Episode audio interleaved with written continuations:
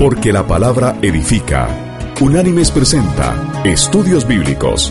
El presente estudio en su versión escrita puede ser descargado del sitio www.unánimes.org. A continuación, el estudio de hoy. El estudio de hoy se llama La llenura y el bautismo del Espíritu Santo. El tema de la acción del Espíritu Santo en la vida del creyente y las manifestaciones visibles del Espíritu como testimonio público es uno que ha dividido a la Iglesia contemporánea en dos grandes sectores. Aquellos que apoyan y promueven el testimonio cristiano a partir de demostraciones visibles, llamadas carismas o dones, y aquellos que proponen enfocarse en el estudio de la palabra y en la acción del Espíritu Santo de forma individual para convencer de pecado y traer al arrepentimiento al no creyente. Este estudio pretende enfocar bíblicamente el gran tema del bautismo y la llenura del Espíritu Santo, piedra angular del testimonio cristiano. Veamos el bautismo en el Espíritu Santo. El bautismo en agua es un simbolismo visual que sirve como medio para que el creyente haga un testimonio público de su fe. Ese testimonio público refleja lo que ocurrió antes de bautizarse en agua, el bautismo en el Espíritu. Este representa la unidad y la identificación con Cristo. El bautismo que nos une a Cristo es el bautismo con el Espíritu Santo. Y así se dice en el libro de los Hechos de los Apóstoles. En el capítulo 1, versículo 5, el Señor dice lo siguiente. Porque Juan ciertamente bautizó con agua, mas vosotros seréis bautizados con el Espíritu Santo dentro de no muchos días. Fin de la cita. Y en la carta enviada a la iglesia en Corinto, la primera de ellas, el apóstol Pablo en el capítulo 12, versículo 13, hace la siguiente afirmación porque por un solo espíritu fuimos todos bautizados en un cuerpo, sean judíos o griegos, sean esclavos o libres, y a todos se nos dio a beber de un mismo espíritu. Fin de la cita. Cuando somos bautizados en agua públicamente, estamos dando testimonio de que estamos unidos a Él y tomamos parte en su muerte y su resurrección. Simboliza entonces la unión a Cristo quien murió y resucitó. Y así lo explicó Pablo a la iglesia que se congregaba en Roma. En la carta que les envió en el capítulo 6, los versículos 3 y 4 dicen lo siguiente. ¿O no sabéis que todos los que hemos sido bautizados en Cristo Jesús, hemos sido bautizados en su muerte? Porque somos sepultados juntamente con Él para muerte por el bautismo a fin de que como Cristo resucitó de los muertos por la gloria del Padre, así también nosotros andemos en vida nueva. Fin de la cita. Cabe preguntarse entonces, ¿cómo y cuándo ocurre el bautismo en el Espíritu Santo? Bueno, el bautismo en el Espíritu Santo ocurre en el momento en que el sacrificio del Hijo de Dios es aplicado a nuestra vida. Eso remueve la barrera de pecado que antes se interponía entre nuestro espíritu y el Espíritu Santo, y hace posible que el Espíritu habite en nosotros. Todos los que verdaderamente ponen su fe en el Hijo de Dios son bautizados en su Espíritu. El bautismo del Espíritu Santo entonces es la promesa del Padre, profetizada por Juan el Bautista y anunciada por el mismo Jesucristo aunque el bautismo es efectuado por Jesús, no puede ocurrir sin el Espíritu Santo. Todos los creyentes han participado con Él, con Cristo, en su muerte y resurrección a través del bautismo. Así fueron sepultados y levantados a una vida nueva junto con Él. La vida que tenemos en Cristo es más que la vida que tuvo el pueblo con Moisés y más que la vida que tenían aquellos que eran bautizados por Juan para arrepentimiento. Esta vida es eterna en unión a Cristo. El bautismo en el Espíritu Santo es algo que ocurre en todos aquellos que han entregado su vida al Señor. Por lo tanto, es automático. La persona que no haya sido bautizada en el Espíritu Santo simplemente no es cristiano. Sin el bautismo en el Espíritu Santo no hay salvación, porque no hay unión a Cristo, quien da vida al creyente. El que no ha sido bautizado en el Espíritu no ha nacido de nuevo. Veamos ahora la superioridad del bautismo en el Espíritu Santo. A diferencia del bautismo de Juan, el bautismo en el Espíritu Santo, además de unir al creyente al cuerpo de Cristo, le hace partícipe en su interior de ese Espíritu. Cuando una persona es bautizada en agua, su exterior se lava, pero su interior queda igual. En el bautismo efectuado por Jesucristo, el del Espíritu Santo, la persona recibe el Espíritu Santo dentro de sí. Por lo tanto, dice el apóstol Pablo, en la primera carta enviada a la iglesia en Corinto, en el capítulo 12, versículo 13, lo siguiente. Porque por un solo Espíritu fuimos todos bautizados en un cuerpo, sean judíos o griegos, sean esclavos o libres, y a todos se nos dio a beber de un mismo espíritu. Fin de la cita. Este pasaje tiene que ver con el lugar que toma el Espíritu Santo, haciendo morada dentro de cada creyente. Y es de acuerdo con la promesa de Jesús, realizada en la última cena, y documentada por el apóstol Juan en el capítulo 14, versículos 16 y 17 de su Evangelio. Y dice así el Señor, Y yo rogaré al Padre, y os dará otro consolador, para que esté con vosotros para siempre, el Espíritu de verdad, el cual el mundo no puede recibir porque no le ve, ni le conoce. Pero vosotros le conocéis porque mora con vosotros, y estará en vosotros. Fin de la cita. Jesús les asegura a los discípulos que creen en Él que el Espíritu Santo no solamente mora con los creyentes individualmente en el presente, sino que estará en, o sea, permanecerá permanentemente, morando corporativamente dentro de los creyentes después de su partida. Este Espíritu Santo es comparado con el agua, porque el agua es tipo del Espíritu Santo. Y así se explica en el Evangelio de Juan, en el capítulo 7, desde el versículo 37 hasta el 39, donde se registra lo siguiente. En el último y gran día de la fiesta, Jesús se puso en pie y alzó la voz diciendo, Si alguno tiene sed, venga a mí y beba. El que cree en mí, como dice la Escritura, de su interior correrán ríos de agua viva. Esto dijo del Espíritu que habían de recibir los que creyesen en Él. Fin de la cita. Cuando el creyente entrega su vida al Señor, se identifica con Él en su muerte y resurrección, y el mismo Cristo le bautiza en agua, simbólica, el agua del Espíritu Santo, y lo identifica consigo mismo la cabeza, y con la iglesia, su cuerpo, y le da a beber el agua del Espíritu Santo. Él hace su morada dentro del creyente.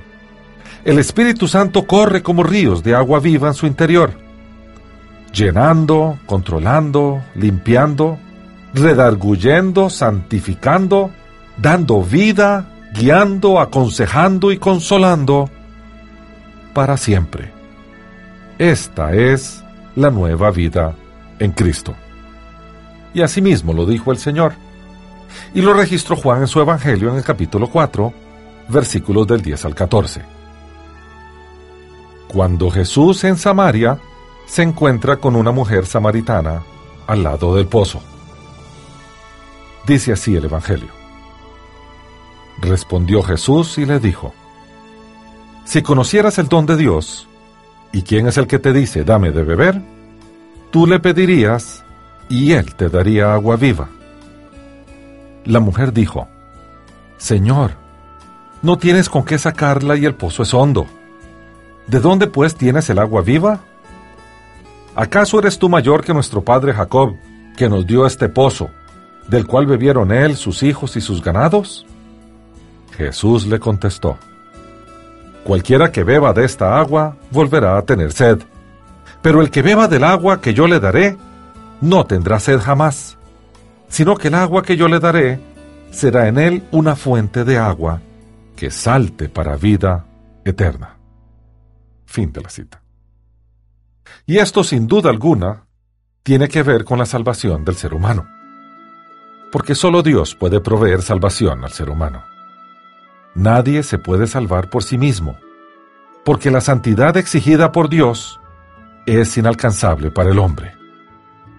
Y así se registró en el Evangelio de Mateo capítulo 19, versículos 25 y 26.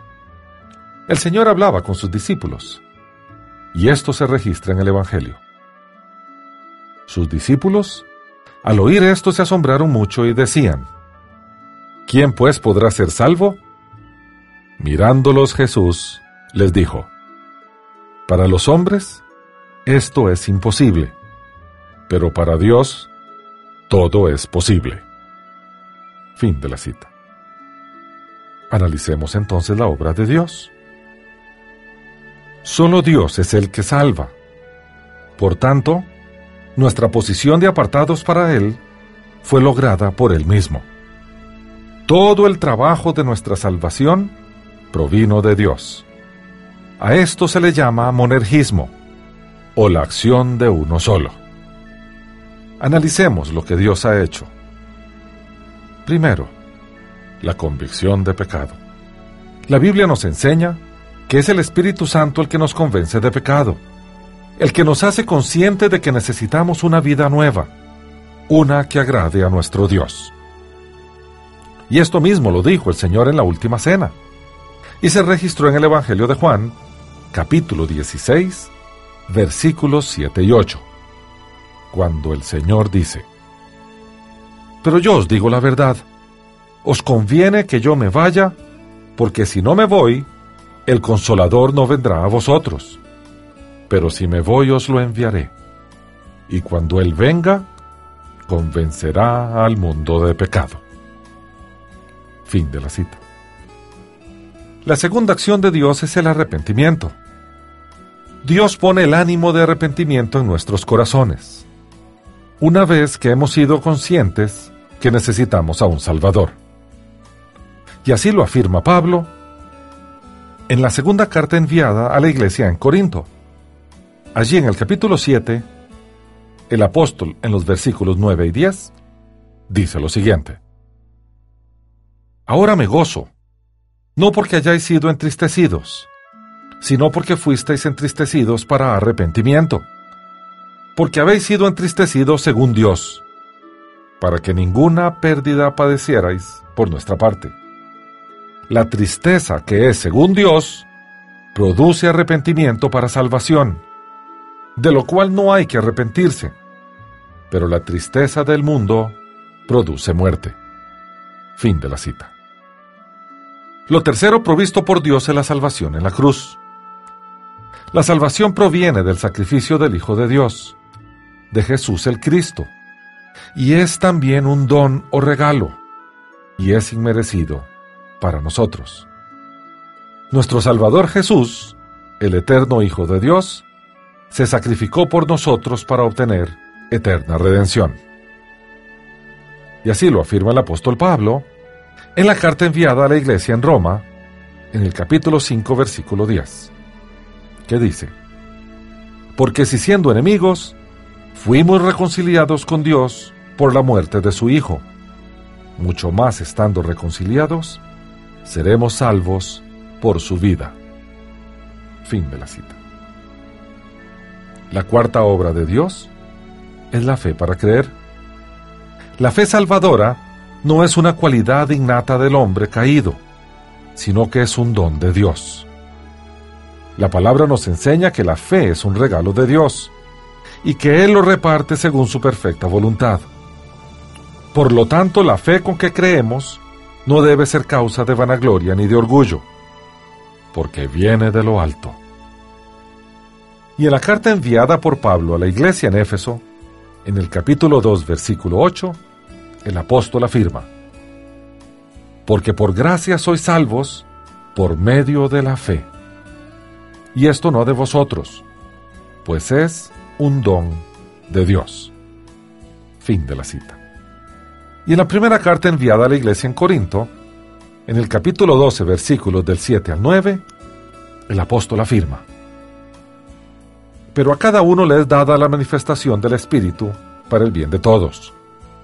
A uno es dada por el Espíritu palabra de sabiduría, a otro palabra de conocimiento según el mismo Espíritu, a otro fe por el mismo Espíritu, y a otro dones de sanidades por el mismo Espíritu. Fin de la cita. Y a la iglesia en Roma, en la carta enviada por él, Pablo en el capítulo 12, versículo 3 afirma, Digo pues, por la gracia que me es dada, a cada cual que está entre vosotros, que no tenga más alto concepto de sí que el que debe tener, sino que piense de sí con cordura, conforme a la medida de fe que Dios repartió a cada uno. Fin de la cita. Bien, ya hemos visto todo el tema del bautismo del Espíritu Santo. Pasemos ahora a analizar la llenura del Espíritu Santo. Y debemos referirnos a la carta enviada por el apóstol Pablo a la iglesia en Éfeso. Allí en el capítulo 5 hay un versículo que es muy importante para este tema. El versículo 18. Que dice, No os embriaguéis con vino, en lo cual hay disolución. Antes bien, sed llenos del Espíritu. Fin de la cita. Aunque el bautismo en el Espíritu Santo ocurre una sola vez, al momento de la entrega del que fue incrédulo y se convierte en creyente, la llenura del Espíritu es algo que puede ocurrir múltiples veces. La Biblia no nos ordena a buscar el bautismo en el Espíritu Santo, pues es el Señor el que nos elige, nos busca y el que nos salva. Por lo tanto, el bautismo en el Espíritu, que ocurre apenas el incrédulo se entrega al Señor, es una obra de Dios. No lo buscamos. Él nos busca. La llenura del Espíritu sí es un trabajo conjunto, al que hay que dedicarle todos los días tiempo y esfuerzo. Por eso se nos ordena ser llenos del Espíritu Santo. Hay una analogía entre el bautismo del Espíritu y su llenura con la santidad posicional que obtenemos al momento de creer y la santidad progresiva, que es el proceso a través del cual el Espíritu Santo y el creyente se van perfeccionando en la reconstrucción del nuevo ser, del nacido de nuevo. Para más información sobre este detalle, ver el estudio de Unánimes, La Santidad. Así como la santidad progresiva tiene que ver con lo que debemos hacer una vez fuimos hechos santos, desde la perspectiva posicional, la llenura del Espíritu tiene que ver con lo que hacemos una vez hemos sido bautizados en el Espíritu. Debemos vivir de acuerdo a nuestro llamado. Nuestra llenura debe ser un esfuerzo que realicemos como resultado de nuestro bautismo, así como la santidad progresiva es un esfuerzo que realizamos para apartarnos del pecado como resultado de nuestra santidad posicional. Somos santos porque el Señor nos apartó y vivimos en santidad como resultado de nuestra posición como santos. Y debemos referirnos a la carta enviada por Pablo a la iglesia en Éfeso. Allí en el capítulo 4, los versículos del 1 al 3, el apóstol les dice, Os ruego que andéis como es digno de la vocación con que fuisteis llamados. Con toda humildad y mansedumbre, soportándoos con paciencia los unos a los otros, en amor, procurando mantener la unidad del espíritu en el vínculo de paz. Fin de la cita. Debemos entonces aprender a reconocer las diferencias. Es importante reconocer la diferencia entre el ser bautizado por el Espíritu y el ser lleno del Espíritu. El primer principio es, hay un solo bautismo. Y así lo afirma Pablo en ese mismo capítulo 4 de la carta a los Efesios. Allí, desde el versículo 4 hasta el versículo 6, el apóstol dice, un cuerpo y un espíritu, como fuisteis también llamados en una misma esperanza de vuestra vocación, un Señor, una fe, un bautismo, un Dios y Padre de todos, el cual es sobre todos y por todos y en todos. Fin de la cita. Este bautismo nos une al cuerpo de Cristo y nos abre la puerta a todas las bendiciones que conlleva ser parte de la Iglesia de Dios. El ser lleno del Espíritu es una de esas bendiciones que debemos buscar de continuo en nuestra vida. El papel del Espíritu Santo es primordial en la obra de la Iglesia y el ser llenos del poder del Espíritu de Dios es de vital importancia para todo creyente. En el libro de los Hechos de los Apóstoles, en el capítulo 1, versículo 8, el Señor le dice a sus discípulos, Pero recibiréis poder cuando haya venido sobre vosotros el Espíritu Santo. Fin de la cita. Jesús habló estas palabras en referencia a la llenura que los creyentes habían de recibir cuando el Espíritu Santo viniera sobre ellos. Todos los creyentes están en la misma posición de poder ser llenos del Espíritu. Dios no tiene favoritos. Veamos entonces qué quiere decir ser controlados por el Espíritu. La palabra griega traducida, sed llenos, es pleró. Está en forma presente imperativa y se refiere a estar completamente saturados hasta lo máximo en algo. Esta palabra da la idea de ser completamente controlados o guiados por el Espíritu Santo. Es estar bajo su total dominio, aunque sin perder de vista quiénes somos y qué hacemos. La palabra pleto, usada en el libro de los Hechos de los Apóstoles capítulo 2 versículo 2, está en forma pasiva indicativa y tiene que ver con el estado de haber sido lleno tal como aquellos que estaban en el aposento alto el día de Pentecostés. En el texto que estamos analizando, el apóstol Pablo hace una comparación entre el efecto del alcohol y el efecto del Espíritu Santo. Una persona que se embriaga con vino, o sea, con alcohol, será controlada en todas las áreas de su vida. La persona se pierde de sí misma y es el alcohol quien controla sus acciones el producto de ser controlado por el alcohol es el descontrol y la contienda. Como contraste, aquella persona que es controlada o embriagada o saturada del Espíritu Santo será una persona que su carne no la controlará y será entonces el Espíritu Santo quien controle su vida. A diferencia de los resultados que produce el alcohol, el creyente que es lleno del Espíritu será un creyente en victoria y servirá de edificación a la obra de la iglesia del Señor. Todo esto es exclusivo para los seguidores de Jesús, porque sólo aquellos que han sido bautizados por el Espíritu Santo pueden ser llenos del Espíritu Santo. Se necesita ser cristiano nacido de nuevo, identificado con Cristo y tener el Espíritu de Dios habitando dentro de nuestra vida para poder ser lleno del Espíritu. Un inconverso no puede ser lleno del Espíritu porque no tiene el Espíritu. Veamos algunos aspectos de esta llenura. Podríamos afirmar, en forma de explicación y no de doctrina, que la llenura del Espíritu Santo actúa en la vida del creyente en varias áreas. La primera, la llenura inicial. La llenura inicial es aquella por la cual se experimenta el poder del Espíritu Santo por primera vez. Esta llenura puede ocurrir al momento de la entrega al Señor, junto con el bautismo con el Espíritu, o poco tiempo después.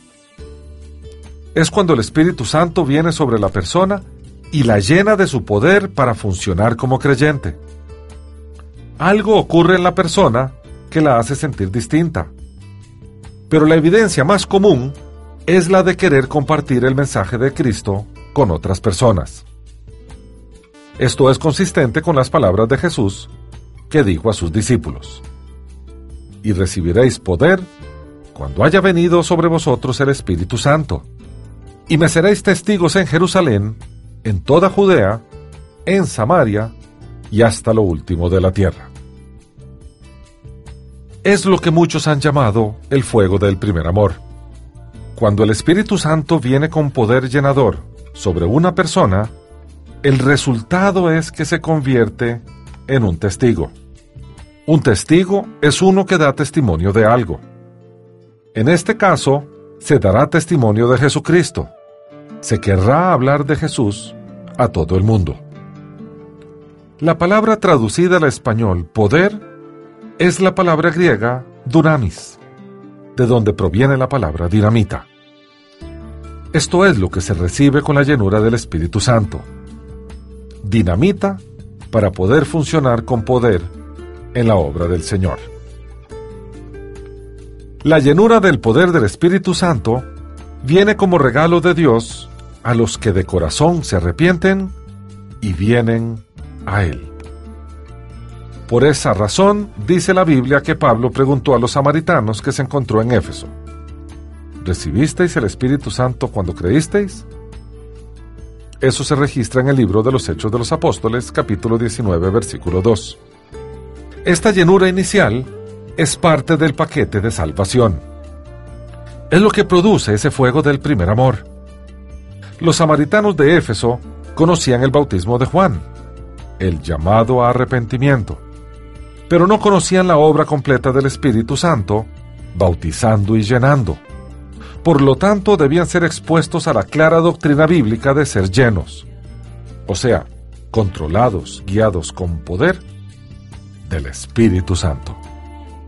Si ellos habían creído en el mensaje de la cruz de Cristo, como parece haber sido la situación, entonces ellos habían sido bautizados por el Espíritu Santo y unidos de esa manera al cuerpo de Cristo. Por lo tanto, formaban parte de la iglesia. También debían tener el Espíritu Santo morando dentro de ellos, pues sin esa operación permanente del Espíritu, no se puede considerar una persona salva. Y así lo afirma Pablo en la carta que le envió a la iglesia en Roma.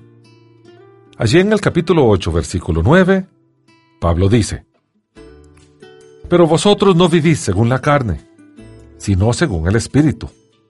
Si es que el Espíritu de Dios está en vosotros. Y si alguno no tiene el Espíritu de Cristo, no es de él.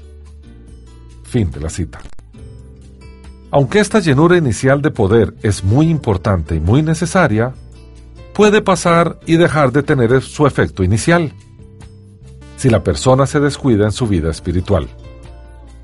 Por eso es necesario seguir siendo lleno del Espíritu continuamente. Y esto se logra de la siguiente manera. Primero, conociendo al Señor, o sea, estudiando su palabra. No podemos amar a un Señor que no conocemos. Y no podemos conocer a un Señor si no le escuchamos. Escuchar a Dios y aprender a amarlo proviene del aumento en el conocimiento de su palabra. Porque su palabra da testimonio de él. Y así lo afirmó Jesús y se registró en el Evangelio de Juan, en el capítulo 5, versículo 39 donde el Señor mismo dice, Escudriñad las escrituras, porque a vosotros os parece que en ellas tenéis vida eterna, y ellas son las que dan testimonio de mí. Fin de la cita. Lo segundo que debemos hacer es estar orando o hablando con el Señor. Nosotros interactuamos con el Señor a través de la oración. Él interactúa con nosotros a través de su palabra. Pablo a los Efesios, en la carta que les envió en el capítulo 6, versículo 18, les ordena lo siguiente. Orad en todo tiempo, con toda oración y súplica en el Espíritu, y velad en ello con toda perseverancia y súplica por todos los santos. Fin de la cita. Y en la primera carta enviada a su discípulo Timoteo, en el capítulo 2, versículo 8, el apóstol dice, Quiero pues que los hombres oren en todo lugar, levantando manos santas, sin ira ni contienda. Fin de la cita.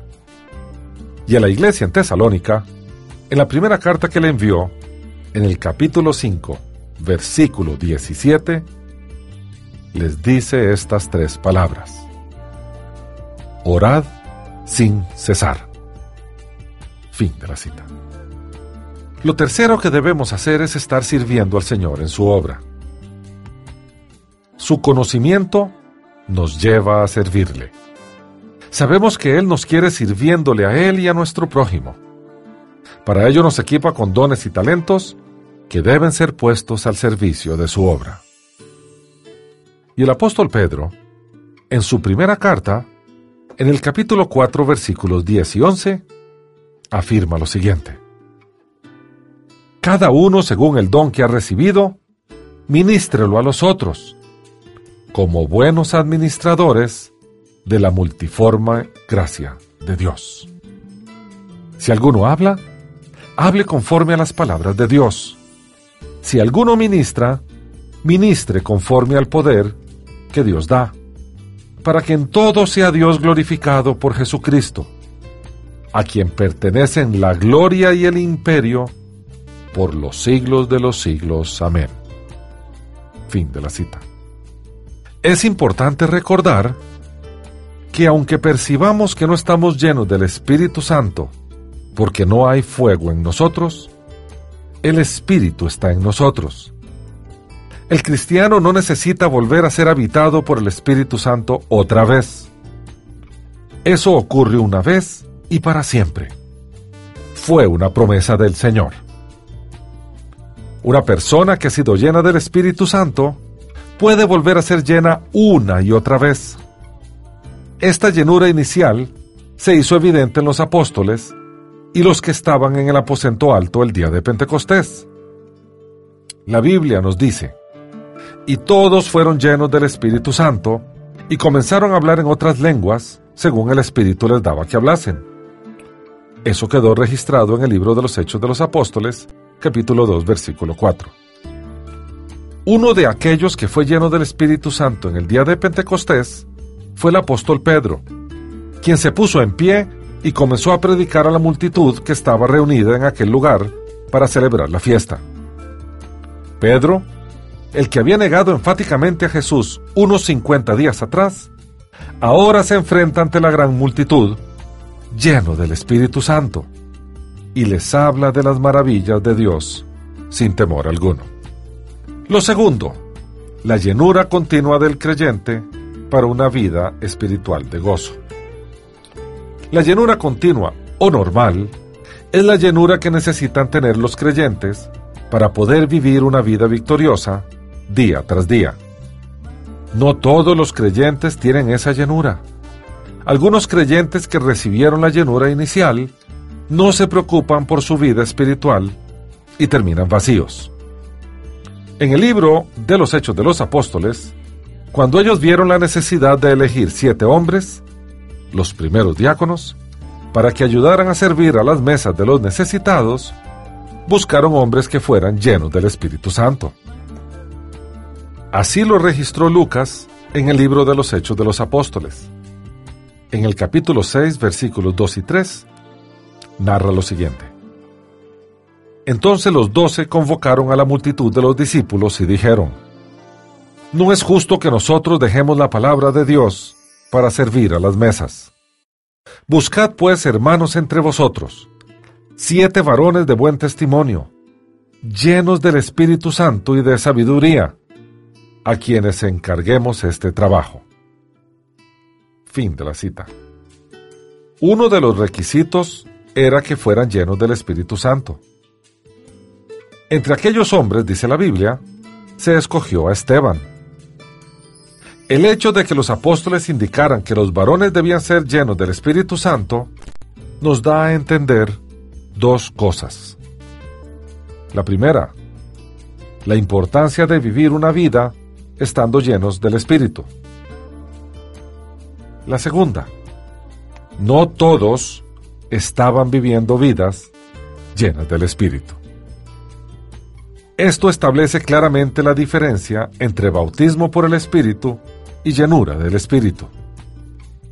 El bautismo nos une al cuerpo de Cristo. La llenura nos capacita para funcionar dentro del cuerpo de Cristo. Los apóstoles no estaban buscando a varones que una vez fueron llenos del Espíritu Santo, ni que acababan de ser recientemente llenos del Espíritu Santo. Tampoco buscaban varones que estuvieran planeando ser llenos del Espíritu Santo. Ellos querían varones que estuvieran viviendo una vida llena del Espíritu Santo. Porque ser lleno del Espíritu Santo es mostrar el fruto del Espíritu. El apóstol Pablo nos dice, andad en espíritu y no satisfagáis los deseos de la carne. Es decir, debemos andar por medio o siendo controlados por el Espíritu Santo es alguien que en todo tiempo anda siendo guiado por el Espíritu. No hace falta nada extraordinario, nada especial, nada espectacular. Simplemente es ser obedientes al Señor y dejarse guiar por el Espíritu Santo. Mostrar el fruto del Espíritu es mostrar estas características. Para más información sobre el fruto del Espíritu, ver estudio de unánimes, el fruto del Espíritu. Y vamos a leer de la carta enviada por el apóstol Pablo a la iglesia en Galacia, en el capítulo 5, versículos 22 y 23, lo que quiere decir el fruto del Espíritu. Y dice así el apóstol. Mas el fruto del Espíritu es amor, gozo, paz, paciencia, benignidad, bondad, fe, mansedumbre, templanza. Contra tales cosas no hay ley. Fin de la cita. Bien, veamos la llenura para una ocasión especial. Una persona que es llena del Espíritu puede aún así volver a ser llena otra vez. Es algo que nosotros no podemos entender con nuestra mente humana, pero es así. Esta llenura especial del Espíritu puede venir para preparar al creyente a realizar una tarea específica o para atravesar una situación difícil. Es una forma de preparación especial que Dios le da por medio del poder del Espíritu Santo. Hay en la Biblia distintos ejemplos de personas que habían sido llenas del Espíritu Santo. Vivían llenos del Espíritu Santo y aún así fueron llenas del Espíritu Santo una vez más. Veamos estos ejemplos. Primero, la llenura para predicar o testificar con denuedo o con valor. Esta llenura del Espíritu Santo puede venir sobre alguna persona para darle denuedo para predicar o exponer la palabra del Señor con poder en momentos específicos. Anteriormente habíamos visto que el apóstol Pedro había sido lleno del Espíritu Santo el día de Pentecostés y había predicado y se añadieron a la iglesia como tres mil personas aquel mismo día. Ahora, Pedro sería lleno una vez más del Espíritu Santo cuando en los Hechos de los Apóstoles capítulo 4 versículo 8, el apóstol habla a los gobernantes y ancianos de Jerusalén cuando comenzaba la persecución de los cristianos. Y dice así, entonces Pedro, lleno del Espíritu Santo, les dijo, gobernantes del pueblo, ancianos de Israel. Fin de la cita. Esto causó que Pedro y Juan terminaran siendo tomados bajo custodia por los principales judíos, quienes les amenazaron para que no continuaran predicando acerca de Jesús. Cuando fueron puestos en libertad, vinieron y a los suyos, o sea, los demás apóstoles, y contaron todo lo que los principales sacerdotes y los ancianos les habían dicho. Después de haber oído lo que Pedro y Juan les habían dicho, todos los presentes se propusieron orar. y una vez más fueron llenos del Espíritu Santo. En el capítulo 4, versículo 31 del libro de los Hechos de los Apóstoles, se nos dice que Pedro junto a todos los demás que estaban orando, fue una vez más lleno del Espíritu Santo, y hablaban con denuedo la palabra de Dios. Y dice así la cita. Cuando hubieron orado, el lugar donde estaban congregados tembló, y todos fueron llenos del Espíritu Santo, y hablaban con denuedo la palabra de Dios. Fin de la cita. Si dice todos, entonces esto significa que Pedro y Juan fueron, una vez más, llenos del Espíritu Santo. Bien, ¿cómo se recibe la llenura del Espíritu Santo? Siempre que vemos en la Biblia aquellos creyentes que fueron llenos del Espíritu Santo, nos encontramos que esta llenura era producto de algo en específico. Todo creyente debe buscar ser lleno del Espíritu Santo. Pero para poder recibir esta llenura, necesitamos tener ese algo en orden. Esto es para todos, para que los nuevos creyentes vivan una vida de plenitud y para que los creyentes veteranos renueven sus fuerzas. Lo primero que debemos entender en nuestra vida espiritual es que no importa si somos nuevos creyentes, si llevamos tiempo siéndolo, si somos maestros o evangelistas. No importa si somos jóvenes o ancianos. No hay requisitos a llenar. Si nos hemos entregado a Cristo y Él es nuestro Señor y Salvador, podemos ser llenos del Espíritu. Veamos algunos ejemplos. En el libro de los Hechos de los Apóstoles, vemos que en el día de Pentecostés estaban todos. Primero, en comunión con Dios estaban orando. Segundo, en comunión con los hermanos, estaban juntos. Tercero, había unidad y orden en el cuerpo de Cristo. Estaban unánimes. Aquí claramente vemos tres principios importantes para poder ser llenos del Espíritu Santo. Primero, la comunión con Dios a través de la oración.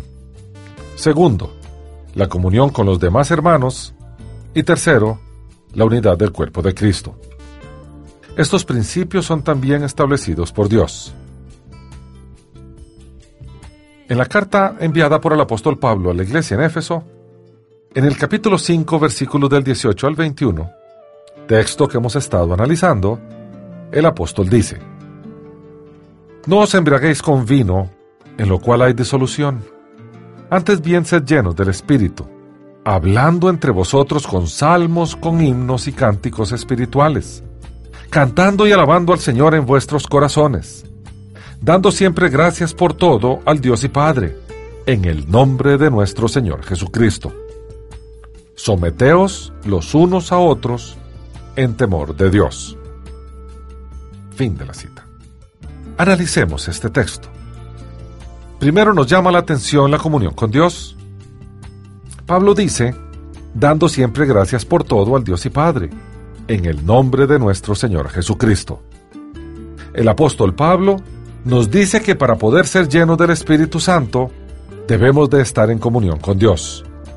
Esto, afirma el apóstol, se obtiene por medio de los cánticos y alabando a Dios en el corazón, y en oración, dándole gracias siempre por todo, es decir, teniendo un corazón agradecido. Lo segundo que vemos es la comunión con los hermanos. Él afirma, hablando entre vosotros con salmos, con himnos y cánticos espirituales. También dice que debemos estar en comunión con los hermanos. Esto por medio del compartir alrededor de su palabra los salmos, los himnos y los cánticos. Cuando todos están pensando en una misma cosa, existe la comunión, pues todos están en el mismo canal. Lo tercero que nos llama la atención es la unidad y orden del cuerpo de Cristo. El apóstol afirma, someteos los unos a otros en temor de Dios. Y por último nos dice que debemos estar sometidos los unos a los otros. Esto es humildad. Solamente aquellos que son humildes se someten. Esto también es amor. Nadie se puede someter si no tiene amor. Esto es obediencia. debemos someternos tal como la Biblia lo dice. Esto es unidad. La unidad del cuerpo de Cristo es imprescindible para poder ser llenos del Espíritu. En conclusión, Dios desea llenarnos del Espíritu Santo. Podemos ser llenos porque Dios así lo establece en su palabra. Dios no solo quiere que seamos llenos, sino que lo ordena. Para ser llenos, primero, reconozcamos que no importa nuestro nivel de espiritualidad, Dios desea llenarnos aún más. Segundo, seamos obedientes y busquemos a Dios de corazón. Tercero, escudriñemos su palabra. Cuarto, ordenemos la vida para que esté en línea con la palabra de Dios y su voluntad. Una vida en desobediencia no puede recibir de Dios. Y quinto, sirvamos al Señor. En el servicio está la llenura plena. Ser llenos del Espíritu es lo que hicieron aquellos primeros cristianos que comenzaron este ministerio tan bello de predicar la palabra de Dios al mundo. Es ser un canal de bendición, unificación y edificación en amor ágape para otros en el cuerpo de Cristo. Es ser medio para convertir al pecador y sanar al enfermo. Es restaurar al caído, perdonar al que ofende, exponer la falsa doctrina y rechazar el error y el legalismo. Es el poder que nos santifica dejando el pecado y buscando la verdad en Cristo. Son vidas cambiadas. Es ser un pueblo que está dispuesto a dar su vida por Cristo si fuera necesario. Eso es llenura. Eso es el poder del Espíritu Santo. Hasta aquí el estudio de hoy. Las citas de las Escrituras son tomadas de la Biblia Reina Valera, revisión 1995. Unánimes presentó Estudios Bíblicos, porque lámpara a mis pies es tu palabra y lumbrera en mi camino. Que Dios te bendiga.